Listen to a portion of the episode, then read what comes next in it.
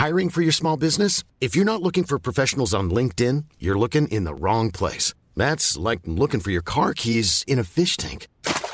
LinkedIn helps you hire professionals you can't find anywhere else, even those who aren't actively searching for a new job but might be open to the perfect role. In a given month, over 70% of LinkedIn users don't even visit other leading job sites. So start looking in the right place. With LinkedIn, you can hire professionals like a professional. Post your free job on linkedin.com slash people today.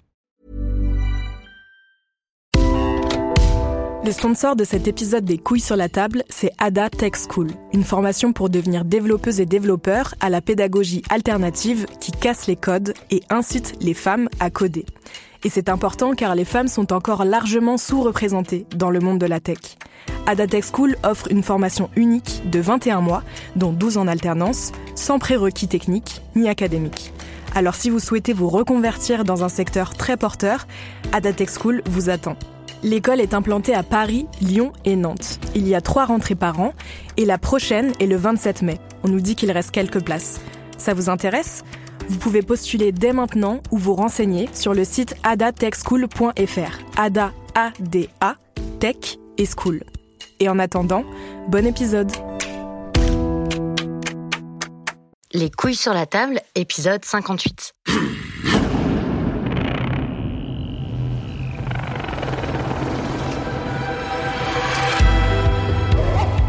Cet épisode, on s'intéresse au lien entre l'informatique et la masculinité. Pourquoi les personnes qui aujourd'hui inventent, codent, designent, programment les logiciels, les algorithmes, les applications, les machines que nous utilisons tous les jours sont-elles en très grande majorité des hommes? Où sont passées les femmes informaticiennes? Qu'y a-t-il de si masculin en informatique? Selon l'INSEE, en France, les deux tiers des métiers du numérique sont occupés par des hommes ça monte à 85% d'hommes dans les métiers de la cybersécurité et 90% chez les dirigeants de start-up. Alors avec mon invitée, Isabelle Collet, qui est la spécialiste du sujet puisqu'elle est informaticienne, enseignante-chercheuse à l'Université de Genève et autrice entre autres d'un essai qui s'appelle Les oubliés du numérique, publié aux éditions du Passeur l'année dernière. Avec elle, on va comprendre comment et pourquoi l'informatique est devenue un truc de mec quelles peuvent être les solutions pour que ce domaine devenu indispensable à nos vies devienne enfin mixte Est-ce qu'il faut des programmes d'incitation et de coaching pour les étudiantes Ou bien mettre en place des quotas réservés aux femmes dans les universités et les cours d'informatique? Mais d'abord, Isabelle Collet commence par nous raconter l'histoire de l'informatique, qui n'a pas toujours été cet univers hyper masculinisé. L'informatique a une histoire tout à fait étonnante, parce que alors qu'on imagine que globalement, la féminisation des métiers est en marche et que l'espace d'une génération, on aura bientôt la parité. L'informatique est la preuve que ce n'est pas le cas. C'est-à-dire, actuellement, bah, comme vous l'avez dit, on est sur des tout petits pourcentages. Euh, en France, dans les années 90, on était encore vers 30%. Le début de l'informatique, c'était pour une discipline scientifique relativement euh, équilibrée entre les hommes et les femmes. Alors, équilibré, pour être plus précis, la technique côté machine, c'était pour les hommes. La technique côté logiciel, c'était pour les femmes. À tel point que les termes hardware, software, qui sont extrêmement genrés, qui rappellent sciences dures, sciences molles, par exemple. Oui, parce que hardware, c'est donc le matériel. le matériel, et software, c'est tout ce qui serait mou et doux, et le, euh, logiciel. Et donc le hardware, c'était pour, les, hommes, le software pour les femmes. C'est ça. C'est-à-dire que ces termes étaient genrés parce que les métiers derrière étaient genrés. Alors aujourd'hui, ça semble invraisemblable parce que euh, l'image qu'on a de l'informaticien, c'est le programmeur, donc le code pour les garçons. Et eh ben pourtant, euh, et donc on a complètement oublié soft, hard, le fait que c'était genré, mais pour le, pour le coup, ça l'était bien. La première personne à écrire un programme informatique, c'est Ada Lovelace, maintenant elle est relativement connue. Donc au euh, début du 19e siècle. 19e c'est la fille de Lord Byron. Euh, sur des ordinateurs mécaniques à l'époque. La personne qui a inventé le procédé de compilation, qui est complètement fondamental pour l'informatique, c'est Grace Hopper. Les grandes avancées logicielles, ça a été des femmes. Alors, quelles femmes? Aux États-Unis et en Grande-Bretagne, ça a été beaucoup des mathématiciennes, complètement autodidactes en informatique, parce qu'il n'y avait pas de cours d'informatique. C'est-à-dire, elles fabriquaient les langages de programmation tout en allant au fur et à mesure et en travaillant sur les ordinateurs que les hommes ingénieurs développaient. C'était pas des métiers reconnus, certaines de ces calculatrices étaient encore moins payées que des secrétaires. Il n'y avait pas de diplôme. Le prestige n'était pas là. Mais là, on parle d'une période qui est donc dans les années 40, Dans les années 40-50, avant la guerre, ou, au moment de la guerre. Euh, où l'informatique a connu ses premiers succès parce qu'il fallait faire essentiellement des gros calculs balistiques. Et puis, euh, le logiciel a pris de plus en plus de valeur. D'ailleurs, c'est ce que Grace Hopper avait, avait prophétisé en disant que le logiciel allait finir par valoir plus que le matériel. Au moment où elle a dit ça, le moins qu'on puisse dire, c'est que personne l'a cru. C'est effectivement le cas actuellement. Et actuellement, ce qu'on constate, c'est qu'on n'imagine même pas qu'il y ait pu avoir autant de femmes dans la partie euh, logicielle de l'informatique. Mais oui, c'est ce qu'on apprend en, lisant votre livre. Euh, moi, je, n'avais aucune idée de ça. C'est-à-dire que l'ENIAC, qui était le premier gros ordinateur développé par l'armée américaine, en fait, celles qui ont permis que l'ENIAC fonctionne, qui ont fait tous les calculs, etc., ce n'étaient que des femmes. Hein. C'était des mathématiciennes, donc comme je disais, autodidactes, qui ont été très peu reconnues par la suite. Et alors, à l'époque de l'ENIAC en particulier, cette distinction hard-soft, matériel-logiciel, était quand même relativement euh, poreuse parce qu'évidemment, comme il n'existait pas de langage de programmation, il fallait quand même très très bien connaître le matériel et ses bugs pour être capable de faire la programmation. Donc bien sûr, elles n'étaient pas du tout naïves sur le fonctionnement matériel de la machine. Elles étaient très performantes et à la fois elles n'étaient pas reconnues. On disait que leur travail, c'était juste de, faire de simples calculs. Et d'ailleurs, la personne qui les a embauchées, euh, s'il avait pu leur embaucher des hommes, non?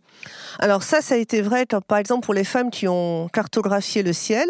Euh, qui étaient également euh, des mathématiciennes absolument pas reconnues.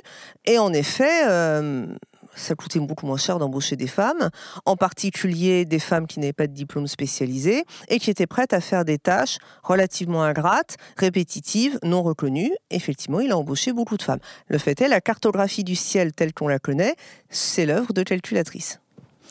Ensuite, euh, vous expliquez que euh, l'informatique, c'est pas qu'elle est désertée par les femmes, mais c'est qu'elle devient envahie par les hommes. À quel moment se produit ce tournant et qu'est-ce qui peut l'expliquer?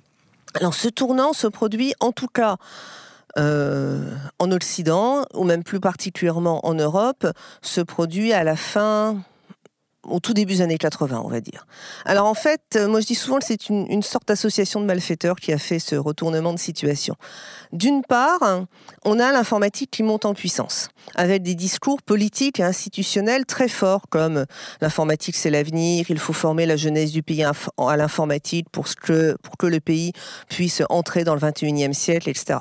Donc là, un champ social prend de la valeur, Former la jeunesse, on entend par là former les jeunes hommes, puisque ce sont le premier salaire, suppose être le premier salaire, puisque ce sont eux qui sont supposés avoir une carrière, etc.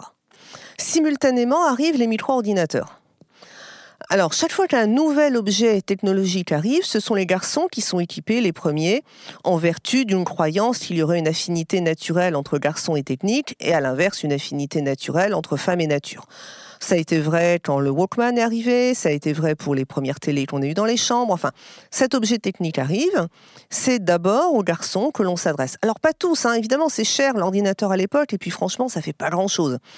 Euh, mais un certain nombre de garçons se passionnent pour cet objet qui rappellent euh, éventuellement leur lecture dans le domaine de la science-fiction, qui semblent faire des choses extraordinaires, se créent autour de ces micro-ordinateurs qui arrivent.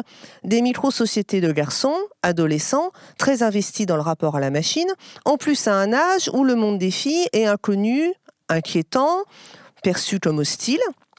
Et donc, ils sont en train euh, de créer une nouvelle représentation qu'on a de l'informatique. Avant eux, l'informatique, c'était des grosses machines dans les administrations, dans les banques, euh, c'était des métiers du tertiaire, donc pourquoi pas des métiers qui convenaient à des femmes scientifiques? Et c'est, on comprend que c'est un métier qui est plus ou moins comme celui de secrétaire. C'est ça, parce qu'il y avait un clavier. Voilà, et on a vu aussi euh, des publicités dans le magazine Cosmopolitan, par exemple, dans les années 60, qui encourageaient les femmes à postuler euh, à ce genre de poste en disant, bah, c'est voilà, c'est ça ou secrétaire, et c'est bien. C'est comme, euh, j'ai même vu dans la publicité, il y avait des programmatrices qui disaient, oui, c'est pas très compliqué, c'est comme programmer un dîner. Donc les femmes sont des, des programmatrices naturelles. C'est ça. C'est-à-dire quand on veut attirer une catégorie de population dans le métier, c'est incroyable comme on trouve des tas d'arguments pour l'essentialiser. Des arguments a posteriori, évidemment. C'est-à-dire qu'à l'époque, on disait euh, finalement la programmation, on utilise un clavier comme pour les secrétaires, c'est comme programmer un dîner, c'est du langage, et tout le monde sait que les femmes sont fortes pour le langage, pour, les, pour la dactylographie, et puis il faut être très précis, très méticuleuse. Voilà, un bon travail de femme. Aujourd'hui, la programmation, c'est la logique, c'est la conceptualisation, c'est l'abstraction, des vrais trucs de mecs. Alors qu'en fait, c'est le même. On parle bien de la même chose. C'est les deux à la fois. Et par ailleurs, la logique ou le fait d'être méticuleux n'est ni féminin ni masculin par essence. Simplement, euh, pour rationaliser euh, une répartition sociale, eh ben, on va générer les stéréotypes dont on a besoin, qui vont donner le sentiment que le monde est bien rangé en substance. Alors que si on regarde comment ça se passe dans d'autres pays, la même activité qui est la programmation informatique, qui est euh, en Europe et aux États-Unis, on va dire bon dans le monde, comment on peut appeler ça? Oui, le monde mmh. occidental. Euh, codé comme quelque chose de très masculin. Et vous, dans votre livre, vous montrez qu'en Malaisie, par exemple, bah, c'est tout l'inverse. C'est codé comme féminin. C'est ça. À Kuala Lumpur, la directrice du département est une femme. Il y a sept, euh, enfin, il y a une majorité de doctorantes en informatique, sept professeurs sur dix sont des femmes, donc à des postes en vue, à des postes à responsabilité. Alors, qu'est-ce qu'elles disent? Bah, Elles disent l'informatique, c'est un métier qui ne demande pas de force physique. Euh, qui permet, enfin qui est propre, qui est pas dangereux. Euh, comme on peut travailler de chez soi, on a moins de risques de harcèlement ou de d'être trop au contact des hommes. Et en plus, on peut s'occuper de ses enfants tout en faisant du télétravail. C'est donc un vrai métier de femme, un bon métier pour les femmes. Et c'est vrai que l'informatique, c'est tout ça. Pas besoin de force physique, euh, pas un métier salissant. On peut travailler de chez soi. Simplement, en Occident, c'est pas ce qui fonde la représentation du métier. Ce qui fonde la représentation du métier, c'est la technique et le fait que ce sont des métiers, on va dire, à haut potentiel et avec possibilité de faire carrière. Ça en fait en soi des métiers supposés masculins. En Malaisie, ce qui est en plus très drôle, c'est que plus l'informatique est théorique, moins on a besoin d'être au contact avec la clientèle, plus le métier est considéré comme féminin alors qu'en Occident, plus c'est théorie, plus on explique que les femmes qui aiment le concret, eh ben, elles ne sont pas intéressées par ces filières-là. Oui, donc en fait, c'est ça qui est fascinant, c'est de voir comment on crée des stéréotypes pour justifier un ordre social. Un ordre social. Et ce qui montre bien d'ailleurs que les stéréotypes sont pas en aval, mais en amont. C'est-à-dire, actuellement, on a beaucoup de discours sur faut déconstruire les stéréotypes. Alors oui, c'est la base, évidemment, qu'il faut exposer les stéréotypes pour ce qu'ils sont. Mais penser qu'il suffira de tous les déconstruire pour générer de l'égalité, c'est inverser les choses. C'est-à-dire, ces stéréotypes existent pour rationaliser un ordre social. C'est-à-dire, préalablement, on a hiérarchisé les métiers, les savoirs, on a séparé les hommes des femmes dans les compétences, et puis après, on a créé les stéréotypes qui permettaient de dire c'est normal, c'est parce que telle est la nature des hommes et des femmes. Pour le métier d'infirmière, par exemple. Comme pour le métier d'infirmière, c'est un vrai métier d'homme. C'est-à-dire, on travaille la nuit et les week-ends, c'est dangereux, c'est des fortes responsabilités, il faut porter des lourdes charges, c'est salissant. C'est un métier de mec, infirmière, très clairement. Euh, mais c'est pas ça qu'on choisit de mettre en avant pas ça, dans un domaine. On dit, ah non, il faut s'occuper des autres, donc c'est naturellement, voilà, donc naturellement un, métier de femme.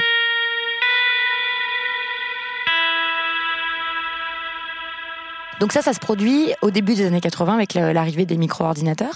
On commence à associer l'informatique à un loisir de garçons du même ordre que, que la science-fiction, euh, que peut-être les jeux de rôle, euh, euh, donc c'est le début de la figure du geek. Et comment les garçons arrivent à envahir massivement le domaine du numérique et de l'informatique? Alors tout le monde entre guillemets sont, sont incités à faire ce genre d'études. Puisque c'est un métier technique qui est installé dans les facs de sciences, c'est évidemment plus particulièrement les garçons qui se retrouvent à rentrer dans ces filières. Comme c'est un métier où il y a beaucoup de demandes, les filières s'élargissent. C'est-à-dire au début, elles étaient plus ou moins mélangées avec l'électronique, elles se séparent, ça devient des filières informatiques à part entière. Au début, il y a 30 personnes, puis finalement, ce sont des promos de 120 personnes. Toute cette place qui s'ouvre en plus, ce sont des garçons parce qu'ils ont démarré avec la micro-informatique, mais aussi parce que euh, y a de forts discours politiques et institutionnels qui les y orientent. Ce sont des garçons qui utilisent toutes ces places euh, libres euh, qui se créent au fur et à mesure. Donc en fait, c'est pas que l'informatique se serait déféminisée. Il n'y avait pas tellement de femmes par la suite, il n'y a toujours pas tellement de femmes. Par contre, euh, les hommes s'y sont engouffrés en masse. Et donc, autant en nombre, le nombre de femmes ne diminue pas vraiment, en pourcentage, ça s'effondre parce que le nombre d'hommes explose. J'aimerais vous poser une question euh, naïve. Bon, la réponse. Euh, Moi, je suis convaincue de, de la nécessité de la mixité, mais on peut se demander tout simplement, euh, d'accord, il n'y a pas de garçons, il n'y a pas assez de filles et c'est pas mixte euh, comme environnement le, numérique, mais en fin de compte, euh, pourquoi c'est important? Pourquoi Quelles conséquences ça a le fait que ce soit pas mixte et que ce soit complètement dominé par les hommes, le monde du numérique? C'est vrai, ça marche tellement bien comme ça. Bah, franchement, voilà, sachant qu'en plus c'est plus ou moins une question qu'on m'a longtemps posée, qu'on me pose plus, mais au début, quand je travaillais là-dessus, euh, alors j'ai travaillé là-dessus dans une indifférence générale, c'est-à-dire quand j'ai sorti ma thèse euh, au début des années 2000, mais alors tout le monde se moquait éperdument du sujet, et quand je rencontrais des informaticiens ou des responsables d'école en informatique, on me disait euh, bah ouais, enfin, il n'y a pas de filles, il n'y a pas de c'est comme ça, elles aiment pas, elles aiment pas, on va pas les forcer. Et ils voyaient vraiment pas le problème. Chouette, c'est plus du tout le cas aujourd'hui. Alors, il se passe deux choses. Euh, enfin, la mixité permet deux choses. Premièrement, tout le monde préfère travailler en contexte mixte. Et ah déjà, quel que soit le choix de la mixité. C'est-à-dire que quand on interviewe euh, les éducatrices de jeunes enfants, quand on interviewe euh, dans l'enseignement primaire, donc là, on a plutôt 90% de femmes, 80 en fait, ou quand on interviewe dans les milieux essentiellement masculins, on a en général des plébiscites sur le travail mixte qui serait plus sympa, qui serait plus agréable. Et beaucoup d'informaticiens, de fait, se plaignent de se retrouver dans des contextes où il n'y a que des hommes. Donc, euh, l'Union européenne avait fait un certain nombre euh, d'études sur du bien-être au travail qui montraient que les entreprises dans lesquelles on avait le plus de satisfaction et où en plus, euh, où les femmes avaient le plus confiance dans leur capacité à progresser, c'était des, des entreprises dans lesquelles il y avait une certaine mixité.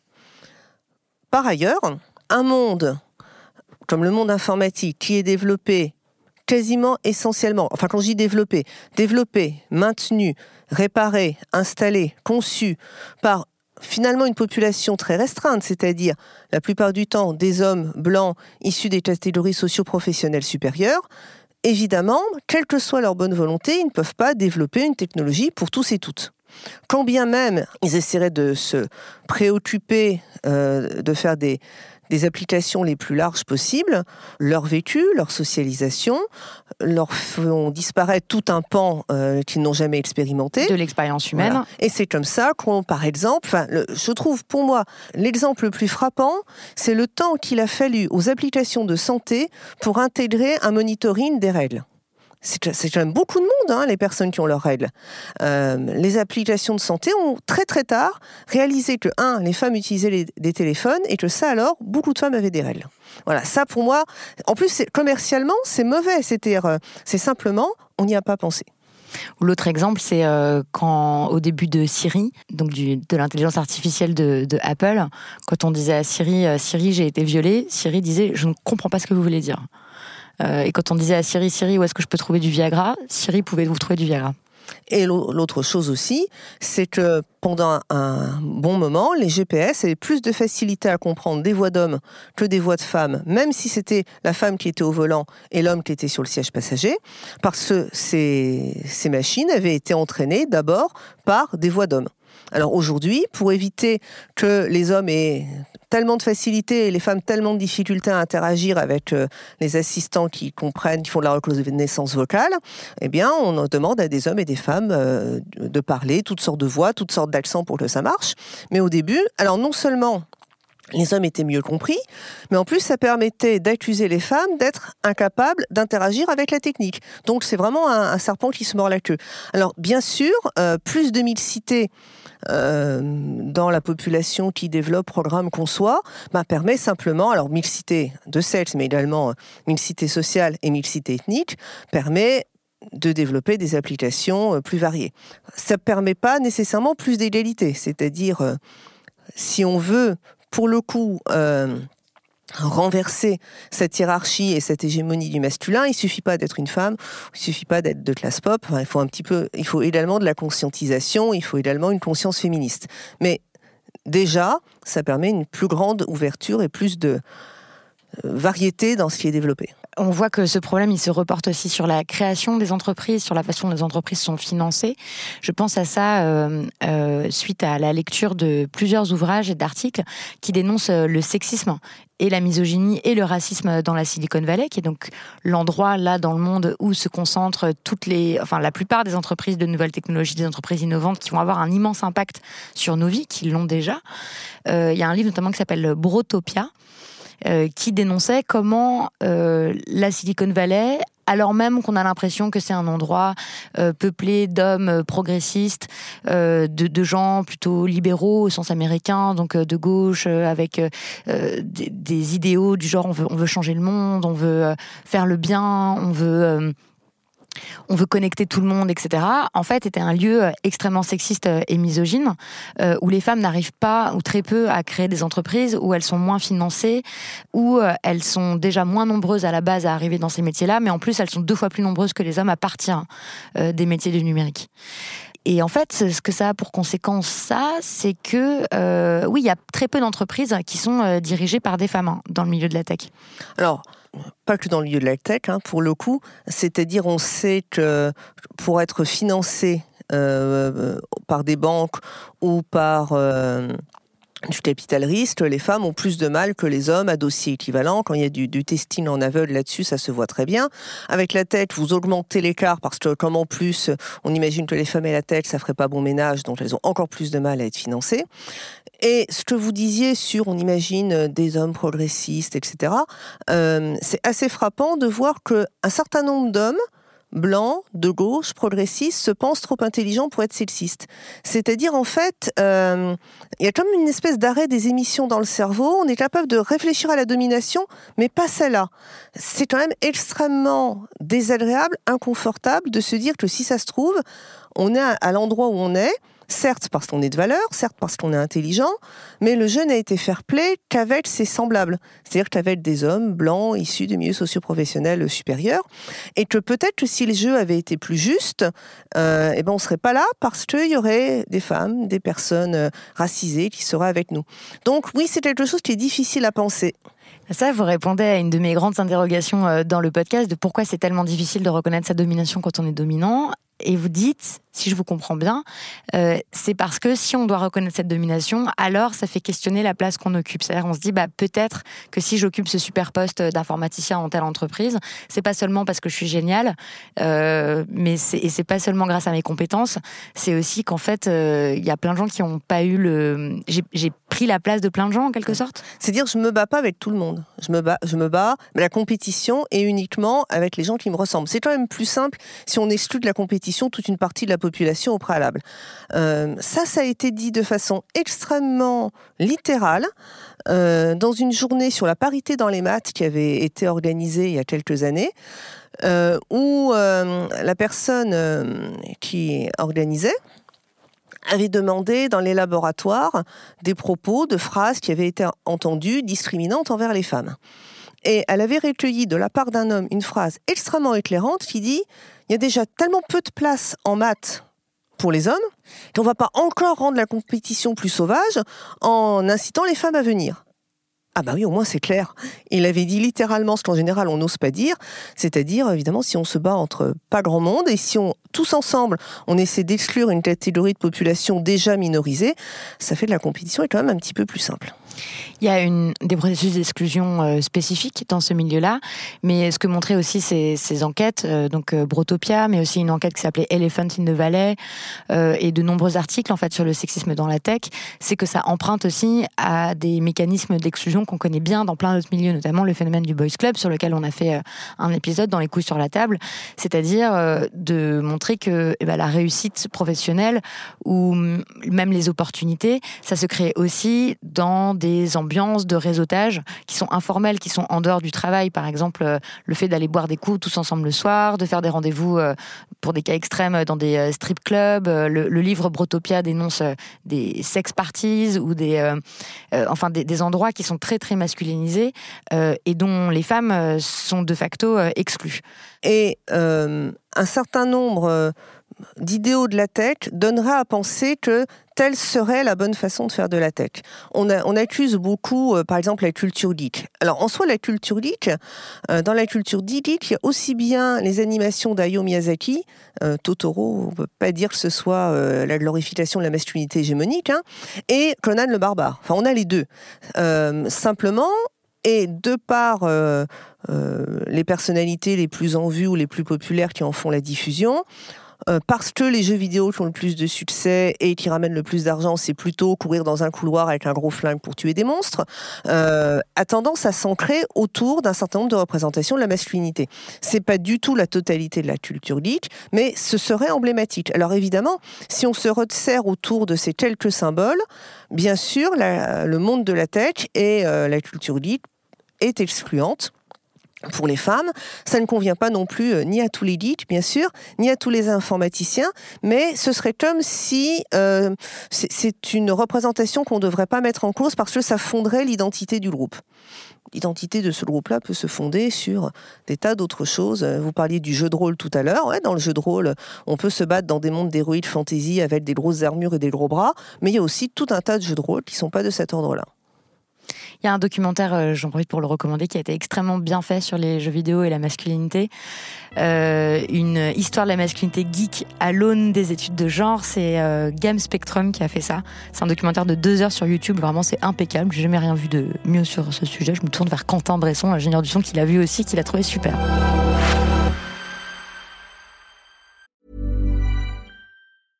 How would you like to look five years younger? In a clinical study, people that had volume added with Juvederm Voluma XC in the cheeks perceived themselves as looking five years younger at six months after treatment. Look younger, feel like you. Add volume for lift and contour in the cheeks with Juvederm Voluma XC. Reverse signs of aging by adding volume to smooth laugh lines with Juvederm Volure XC. For important safety information and to find a licensed specialist, visit juvederm.com. That's J U V E D E R M.com. Not for people with severe allergic reactions, allergies to lidocaine, or the proteins used in Juvederm. Common side effects include injection site redness, swelling, pain, tenderness, firmness, lumps, bumps, bruising, discoloration, or itching. There's a risk of unintentional injection into a blood vessel, which can cause vision abnormalities, blindness, stroke, temporary scabs, or scarring. Talk to a licensed specialist to find out if it's right for you. I'm Sandra, and I'm just the professional your small business was looking for. But you didn't hire me because you didn't use LinkedIn jobs. LinkedIn has professionals you can't find anywhere else, including those who aren't actively looking for a new job but might be open to the perfect role, like me. In a given month, over 70% of LinkedIn users don't visit other leading job sites. So if you're not looking on LinkedIn, you'll miss out on great candidates like Sandra. Start hiring professionals like a professional. Post your free job on linkedin.com/people today. J'aimerais qu'on aborde maintenant la question des solutions euh, puisqu'on a compris comment que c'était pas une fatalité, que l'informatique n'avait pas toujours été euh, aussi masculine, euh, que c'était important qu'elle le soit pas parce que euh, elle modèle le monde dans lequel on évolue et dans lequel on vit et donc de vivre dans un monde complètement endocentré comme celui-ci bah ça n'est pas juste en fait c'est une question de, de, justice sociale et donc j'aimerais comprendre euh, et j'aimerais que vous nous racontiez les solutions qui sont possibles et euh, que vous détaillez d'ailleurs dans votre livre pour faire en sorte de démasculiniser l'informatique alors on va pourrait commencer par dire tout ce qui marche pas. Ah bon, on peut commencer par dire ce qui marche pas. Ce qui marche pas, c'est d'aller repeindre l'informatique en rose. C'est-à-dire de dire. Barbie informaticienne. Barbie informaticienne, c'est pas terrible. Prétendre, en gros, que l'informatique, c'est super girly. Et que grâce à l'informatique, on va faire des trucs de filles. Et puis c'est tout dans l'empathie, c'est tout dans la relation, euh, et c'est chic. Alors pourquoi ça marche pas? Bon, déjà c'est pas vrai. Je veux dire, c'est idiot. C'est l'informatique est ni masculine ni féminine. La question, elle est pas là. Deuxièmement, euh, attirer les femmes pour en utilisant les raisons qui d'ordinaire les excluent, on se rend bien compte qu'à un moment, il y a quelque chose qui va coincer. Et en ce qui coince, c'est qu'en fait, en prétendant qu'il euh, y aurait une informatique pour femmes, eh ben, on détermine un- une petite section de l'informatique qui serait donc spécifique, donc plus empathique, plus axée sur les gens, plus proche du cosmétique, enfin bref, et que les femmes seraient donc appropriées pour cette informatique-là, et le reste de l'informatique, puisqu'on a créé une informatique pour femmes, le reste devient nécessairement l'informatique pour hommes. Donc en fait, on les orienterait vers une informatique réduite, plus simple, plus spécifique, etc. Et ça les exclut davantage dans l'informatique en général. Et puis le dernier inconvénient, c'est que ça active le stéréotype au moment où on veut le contrer. Donc on leur rappelle, en gros, attention, l'informatique c'est pour les garçons, vu qu'on est obligé de créer une, une informatique pour filles. C'est schizophrène comme position, ça marche pas, ne faites pas ça chez vous, on laisse tomber. contradictoire. Voilà. Ouais. Alors après, il y a deux autres pistes. Il y a la piste, on va dire, où on agit sur les individus, sur les femmes. On les incite. Alors, déconstruction des stéréotypes, mais comme je vous disais tout à l'heure, on a parfois tendance à oublier que les stéréotypes, c'est la conséquence et pas la cause du système hiérarchique. Rôle modèle. Donc on leur Voilà. dit euh, oui, vous aussi, vous pouvez le faire. Allez les filles. Voilà. Allez Euh, les filles, courage. Et puis regardez, telle et telle grande figure ont réussi en informatique, donc vous pouvez le faire aussi. Alors les rôles modèles, c'est vraiment quelque chose de très à la mode.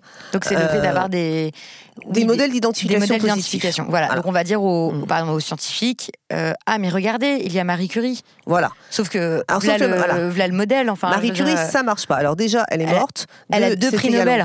et puis deux prix Nobel. Faut quand même avoir une certaine confiance en soi pour se dire plus tard, je serai Marie Curie. Bien sûr. C'est pas à la portée de, toutes- de toutes les filles.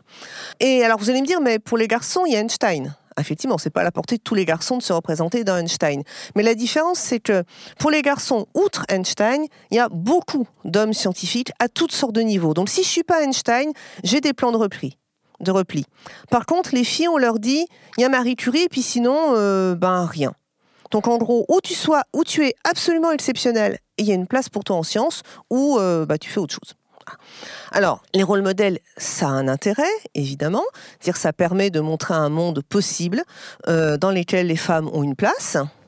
En général, ça a surtout de l'effet pour les filles qui sont déjà engagées, qui ont déjà une sensibilité vers les sciences. C'est-à-dire ça les encourage, ça les renforce, et c'est utile de le faire. hein.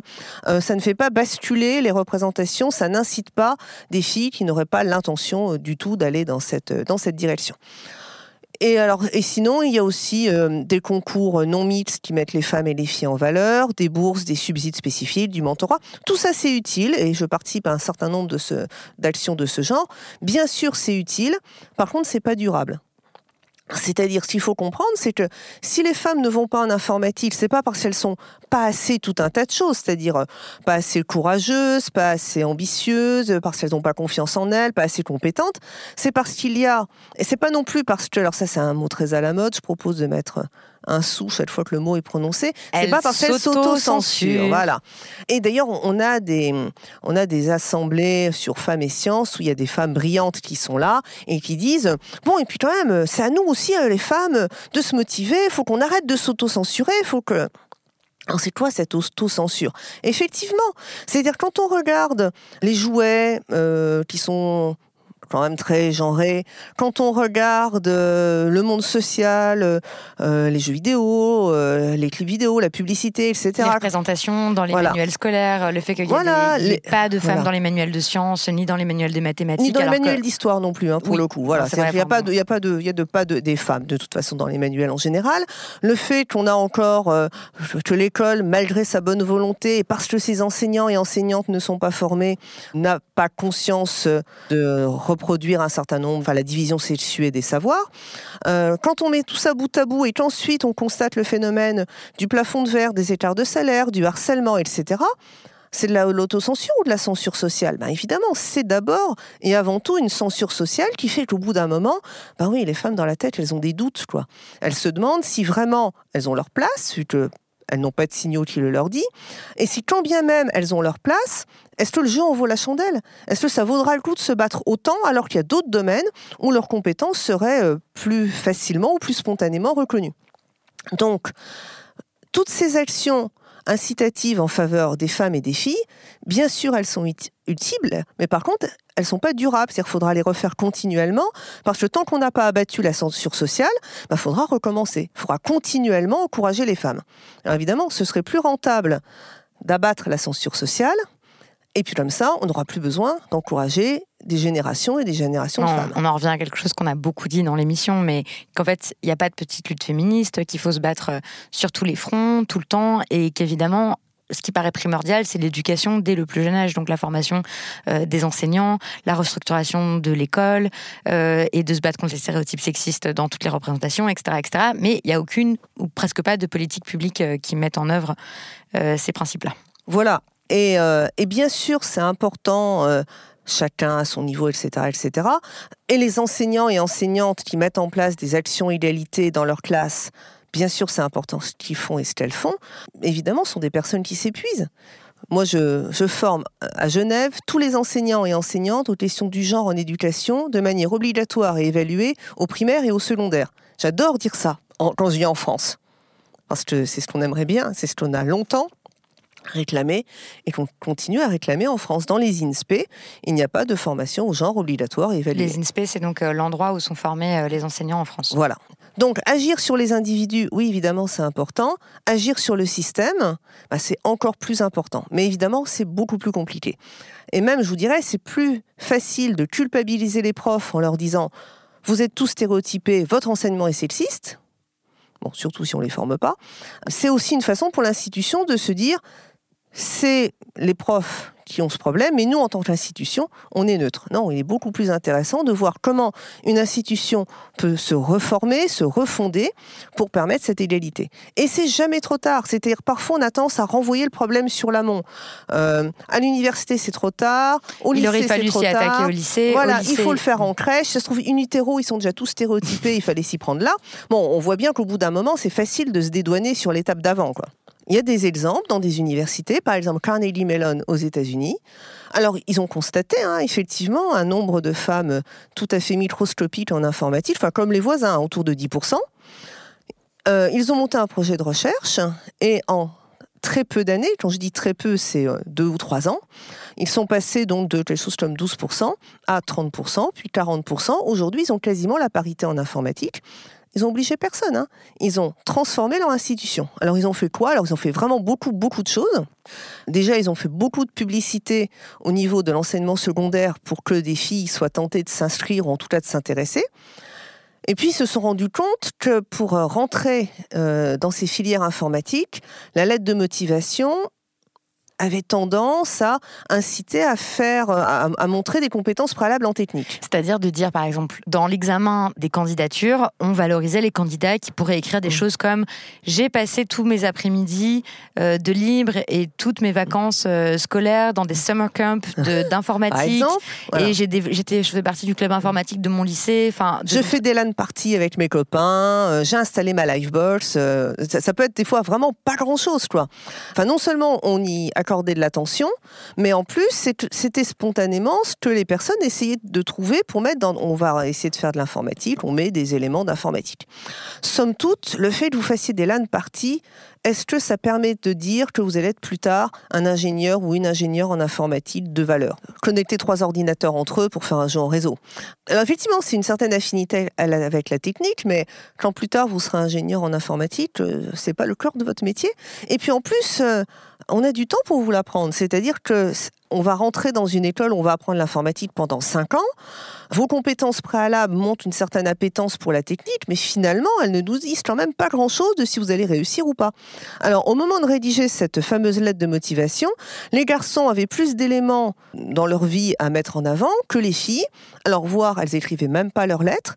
Et puis après, euh, à la lecture de la lettre, si on met un poids démesuré sur les compétences antérieures, on recrute davantage de filles que de garçons. Bon, alors ils ont communiqué à Carnegie Mellon sur le fait que d'autres compétences seraient bienvenues, comme s'engager euh, bénévolement, voyager, avoir des compétences artistiques, que c'était également euh, des éléments prisés et nécessaires pour, pour devenir euh, ingénieur en informatique plus tard.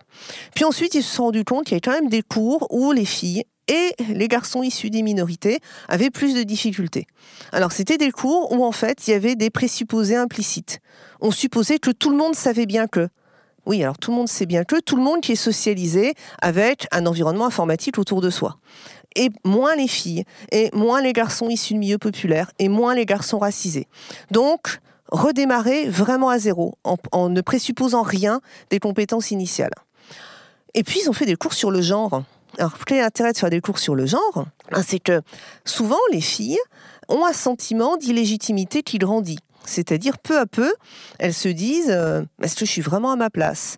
Est-ce que je vais être heureuse dans ce métier? Est-ce que quand je sortirai de l'école, euh, j'arriverai à, me réaliser dans ce métier? Il n'y a pas tant que ça de signaux qui leur disent qu'elles pourront le faire. Alors, en faisant des cours sur le genre, on explique d'une part aux filles d'où vient ce sentiment d'illégitimité. C'est pas de l'autocensure, hein. c'est que simplement elles qui ont un problème, c'est pas elles qui ont un problème, voilà, bah oui. le dépasser. Mais que c'est pas elles qui sont pas assez tout un tas de choses. Et puis ça explique aussi aux garçons que si on fait autant attention aux filles, c'est pas parce que ce sont des pauvres choses et que eux, euh, on va les discriminer, c'est parce que effectivement, il y a une censure sociale continue et que eux ont bénéficié davantage. Et puis que, par exemple, un garçon fait une fois une plaisanterie sexiste dans le mois. Il va vous dire la belle affaire, c'est quoi le problème bah, Le problème, c'est quand il y a 80 garçons et 4 filles. Si chacun de ces 80 garçons fait une fois une plaisanterie sexiste dans le mois à destination de ces 4 filles, pour les 4 filles, c'est âgé continu. Et ça, c'est pas forcément quelque chose dont ils se rendent compte.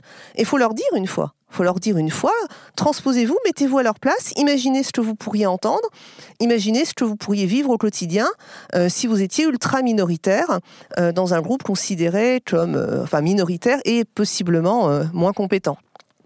En, en allant interviewer des filles euh, informaticiennes euh, dans des écoles en Suisse, il y a un mot, un terme qui revenait sans arrêt de la part des garçons et des filles, c'est ouais quand même c'est un monde d'hommes, on pouvait s'y attendre.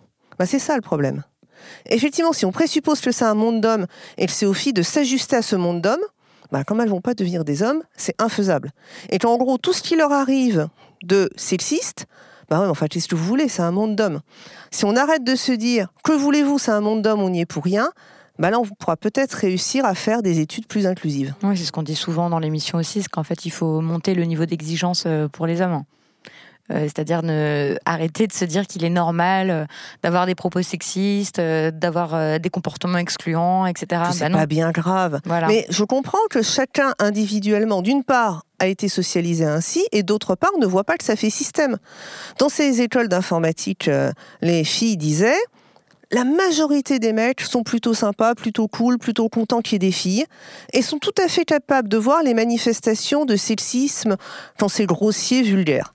Est-ce qu'ils sont solidaires? Ça, c'est une autre affaire. Comme ils le voient comme des épiphénomènes de temps en temps, ouais, bah tu sais bien comment il est, et puis on passe à autre chose. Bah non, oui, donc on le rappelle, voilà. le rôle euh, des hommes qui veulent être des alliés, des femmes, ça peut être de reprendre euh, les copains qui font des blagues sexistes euh, et décider de se désolidariser du, du groupe d'hommes qui se comportent de façon misogyne, sexiste, raciste, etc. Ou des profs. Je suis parfois invitée dans des écoles où on me demande, en gros, d'aller faire la leçon aux étudiants et aux étudiantes pour qu'ils se comportent de manière plus égalitaire. Je commence mes interventions par parler du sexisme dans l'enseignement. Et alors là, c'est balance ton prof. C'est-à-dire tous les étudiants et étudiantes sont capables de pointer tel ou tel enseignant qui un jour, ou de manière récurrente, a des propos sexistes. Du type, ce que vous citez dans votre livre, euh, du type euh, une jeune femme euh, qui s'agenouille pour mettre une clé USB dans un ordinateur, un prof qui va dire ah il doit être tout excité, l'ordinateur ça lui arrive pas souvent qu'une belle blonde se mette à genoux. Par exemple, voilà. Ou bien alors moins moins choquant mais quand même tout aussi dommageable. Ah un groupe de filles sur un groupe de projets c'est quand même mignon, je trouve ça sympa. Et sinon notre travail vous le trouvez comment? Voilà. Alors ça les garçons sont tout à fait capables de le remarquer. Enfin c'est plus facile de remarquer le sexisme chez les autres, en particulier chez les profs. Euh, et donc, j'en avais discuté une fois dans une école d'ingénieurs où euh, il y a une fille qui disait bon, j'ai été victime euh, du sexisme de la part d'un prof, j'ai beaucoup hésité, j'en ai parlé à mes copains, et puis finalement, j'ai osé voir mon directeur de filière qui effectivement a été outré. Et tout le monde était bien d'accord avec la situation. Et j'ai dit, je disais au garçon, mais vous êtes allé avec elle? Ah bah non ça leur était pas venu à l'esprit. C'était son problème à elle, il fallait qu'elle s'en défende elle-même. Le fait que, puisqu'ils avaient été capables d'identifier que c'était sexiste, qu'ils auraient pu collectivement aller protester que c'était pas un comportement à avoir, ça leur était pas venu à l'esprit. Et là, pour elles, ça aurait été soutenant et beaucoup plus simple de faire la démarche d'aller voir le directeur de filière. Oui, je repense au conseil de Marilyn Baldec dans l'épisode qu'on a fait sur qui sont les harceleurs au travail. Euh, Marilyn Baldec, qui est présidente de, qui est déléguée générale de la VFT, l'association contre les violences de femmes au travail, et qui disait euh, pour les hommes, il ne s'agit pas de prendre la défense des femmes hein, euh, comme s'ils étaient des, des super héros, des chevaliers comme blancs, des chevaliers blancs, des oraux, etc. Mais de dire en tant qu'homme, ce comportement sexiste me met mal à l'aise. Je n'ai pas envie d'évoluer dans un monde sexiste. Je n'ai pas du tout envie d'entendre des blagues misogynes. Ça heurte ma dignité en tant qu'homme, en fait. Et pas de prendre la défense des femmes. Euh, la dernière solution que vous évoquez qui fonctionne extrêmement bien, c'est celle des quotas.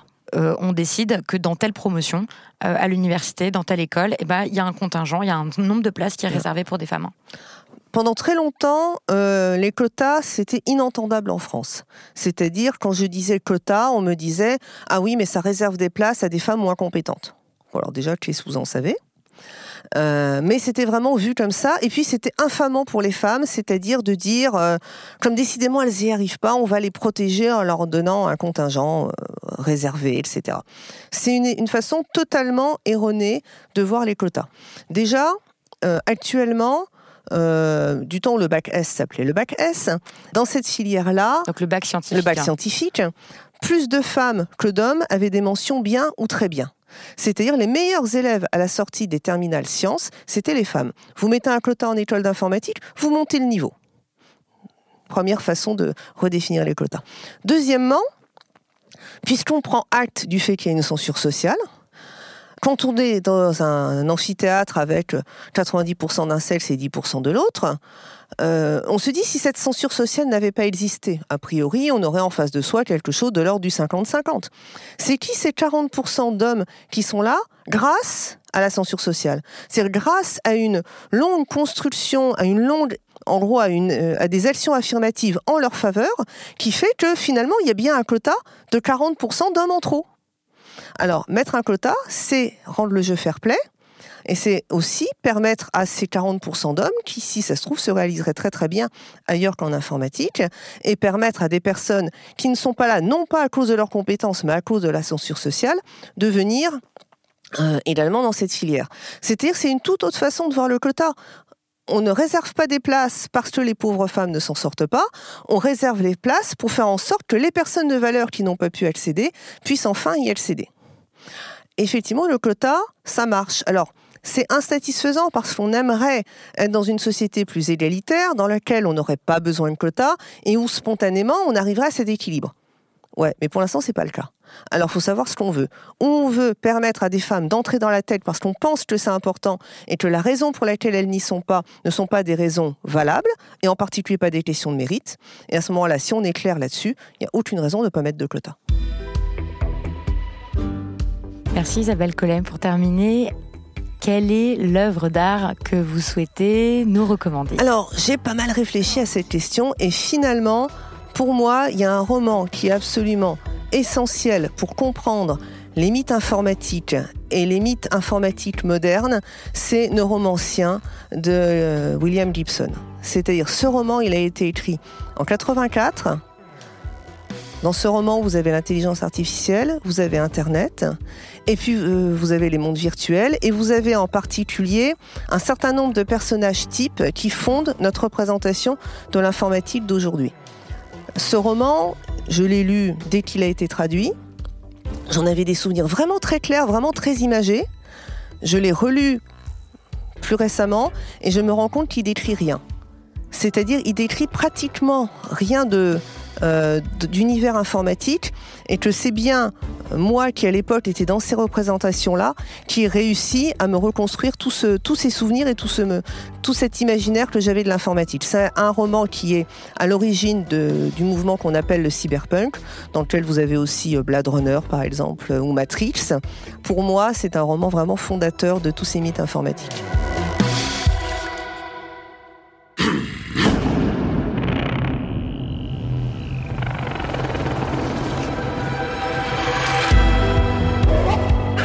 C'était le 58e épisode des couilles sur la table. On vous a noté dans l'article qui accompagne cet épisode toutes les références des œuvres, rapports, personnalités, chiffres qu'on a cités dans cette conversation. C'est à retrouver sur le site de Binge Audio, binge.audio, rubrique Les couilles sur la table. Cette conversation avec Isabelle Collet a été enregistrée le 20 janvier 2020 dans le studio Surya Bonali de Binge Audio à Paris par Quentin Bresson qui l'a aussi réalisé et mixé. Elle a été mise en ligne par Camille Regache. Ah oui, et peut-être aurez-vous remarqué, chers auditeurs, que j'ai une voix un peu différente au début et à la fin de cet épisode. Eh bien, c'est parce que l'intro et la conclusion ont été enregistrés le 18 mars 2020, avec les moyens du bord, chez moi, sous la couette parce que le son est meilleur, en pleine période de confinement exigé face à la pandémie de coronavirus. Voilà, merci pour votre écoute. Je lis toujours avec attention vos messages sur les réseaux sociaux, ainsi que les lettres que vous m'écrivez à l'adresse euh, les couilles sur la table binge.audio. À bientôt.